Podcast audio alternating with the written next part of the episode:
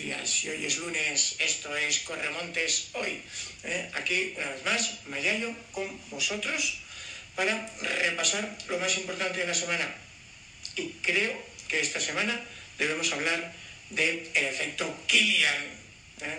Bueno, el efecto Killian está de actualidad porque a lo largo de la semana una ambientalista de catalana pues eh, recriminó a Kilian en las redes sociales que eh, después de que publicara uno de esos vídeos que nos tienen tan enganchados por la lista, ¿sabes? Con la GoPro, pues le dijo que, que, en fin, que el efecto Kilian era malo para, en fin, que transmitía una idea errónea de la montaña y que ella se acercaba a la montaña de otra manera. Total, que Kilian respondió, ¿eh? y lo estuvo argumentando que bueno, que para cada uno la montaña es una cosa, que él se prepara y sabe hasta dónde puede llegar y que cada persona pues debería saber en la montaña hasta dónde puede llegar. Curioso, al final ella acaba dándole la razón en todo, pero cambió de tercio y volvió a atacarle con otra cosa, diciéndole que si no se sentía culpable de haber lanzado eh, el capitalismo a la montaña y las carreras de montaña y el dinero, bueno, en fin, a lo que voy. Um, yo lo que sí creo que es interesante sobre esto del efecto Killian es eh, pensar que no es la primera vez que a alguien que rompe eh, los protocolos previos en la montaña le ocurre y eh, lo que hemos aprendido con otras veces, ¿vale? Bueno, lo primero, me trae aquí la chuleta, la primera vez que yo oí hablar en los medios de forma generalizada, porque en el mundillo claro que hablamos del efecto Killian hace tiempo, pero en los medios de todo el planeta a la vez del efecto Killian fue en el verano de 2017 cuando un corredor de montaña apareció muerto en el Mont Blanc, um, hipotermia, equipamiento inadecuado, y el alcalde de Saint-Gervais, que es eh, Jean-Marc Pellet, que es un señor que ha logrado implementar una ley en Francia con el apoyo del presidente Macron, por el cual como hagas acampada libre en la vía normal al, Mont Blanc, ojo, eh, te pueden caer dos años de cárcel y hasta 300.000 euros de multa. O sea que esa persona es Jean-Marc. Y culpó la muerte de este corredor en el efecto Killian. Eh, como os digo, ni es la primera vez ni será la última. De hecho, eh, la primera vez, quizá en los tiempos modernos, que esto ocurrió, le echaron las culpas a eh, Ferdinand de Saussure, el famoso científico suizo, cuando ofreció dinero porque eh, alguien coronara el Mont Blanc. ¿eh? Y eh, porque se pensaba que entonces iba a desencadenar una terrible carrera suicida, porque claro, ahí arriba, en el Mont Blanc, ahí solo podía haber demonios y dragones, y causaría la muerte de decenas de personas. Pues no fue así. de hecho, no tardaron mucho Balmat y Pacar, la famosa cordada que luego, casi apenas bajar, se enemistaron entre ellos, pues el 8 em, de agosto de 1786 demostraban que sí se podía subir, y ojo, tanto se podía subir que poco tiempo después, creo que una de las cinco primeras ascensiones fue con el mismísimo Sosig, con ellos, que por cierto se estuvo un rato arriba haciendo mediciones científicas sobre presión, temperatura y, demás. Bueno, segunda vez que ocurrió esto del efecto, mm, en este caso fue en el Everest, cuando Messner eh, se empeñó en que se podía ascender sin oxígeno.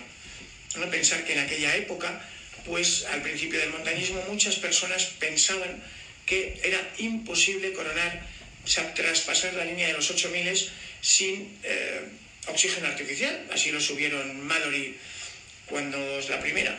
Pero Reinhold Messner y Peter Haveler demostraron el 8 eh, de mayo de 1978 que era posible.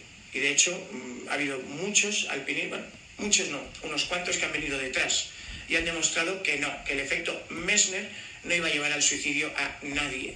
¿eh?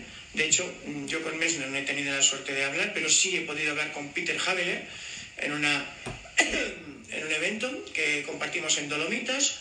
Es más, tuvimos la suerte de poder hacer incluso una, una marcha senderista con él hasta un refugio, echar unas cervezas y unos pretzels.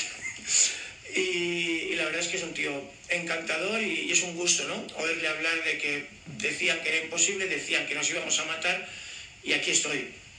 y, tiene ya más de 70 años.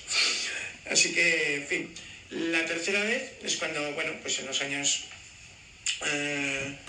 80, eh, cuando el boom de la escalada libre, ya sabéis que Messner se hizo famoso en su momento por discutir que había vida más allá del sexto grado, que cuando él empezó a escalar se consideraba la máxima dificultad a mano, y a partir de él pues ya se abrió el 6A, 6B, 6C, bueno, pues 20 años después la frontera de la escalada estaba en el 8C más y eh, hubo un pionero que fue Ben Moon que eh, hizo una vía que se llamó Hubble en Reino Unido y bueno, pues eh, el 14 de junio de 1990 la encadenó, pero, pero no se cotó oficialmente como el primer 9A del mundo. Sí se cotó año y poco después, el 14 de septiembre del 91, en el macizo del Franken-Jura, si no me equivoco, la vía que escaló el alemán Wolfgang Gulich. Fue acción directa, acción directa, y ahí también saltó otra, barrera, también se hablaba de que era un efecto eh, suicida, de que nos volveríamos locos, que había lesiones, bueno. ¿Yo qué queréis que os diga? Ya os he dado tres ejemplos antes de Kilian. Con Kilian en 2017 pasó lo mismo y esta eh, señora pues decidió recuperar el concepto hace una semana. Si vuelve a ocurrir, yo creo que básicamente aquí podemos aplicar tres ideas ¿no? contra esto del efecto Kilian. Eh, lo primero, eh, abre tu mente. Eh, lógicamente, si hay algo bonito en esto de, que te guste la montaña o el atletismo o cualquier deporte, es lograr hacer lo que nunca antes se ha hecho. Y para lograr hacer lo que nunca antes se ha hecho, lo primero que tiene que haber es que alguien esté convencido de que se puede hacer. Así que yo creo que es lo primero, abre tu mente. Y eh, lo segundo, y yo creo que también es eh, un poco en la línea de lo que Kilian respondía, es eh, que tu ambición no supere tu talento. o sea, cada uno de nosotros tenemos que saber dónde estamos, lo que podemos hacer con garantías y lo que no. A mí me puede gustar mucho ese vídeo que ha sacado Kilian corriendo por la lista, pero probablemente si lo intento yo, pues el resultado no sea como el de, como el de Kilian, o porque la velocidad será muchísimo más lenta, o todavía peor, porque no lograré hacerlo y tendremos una desgracia.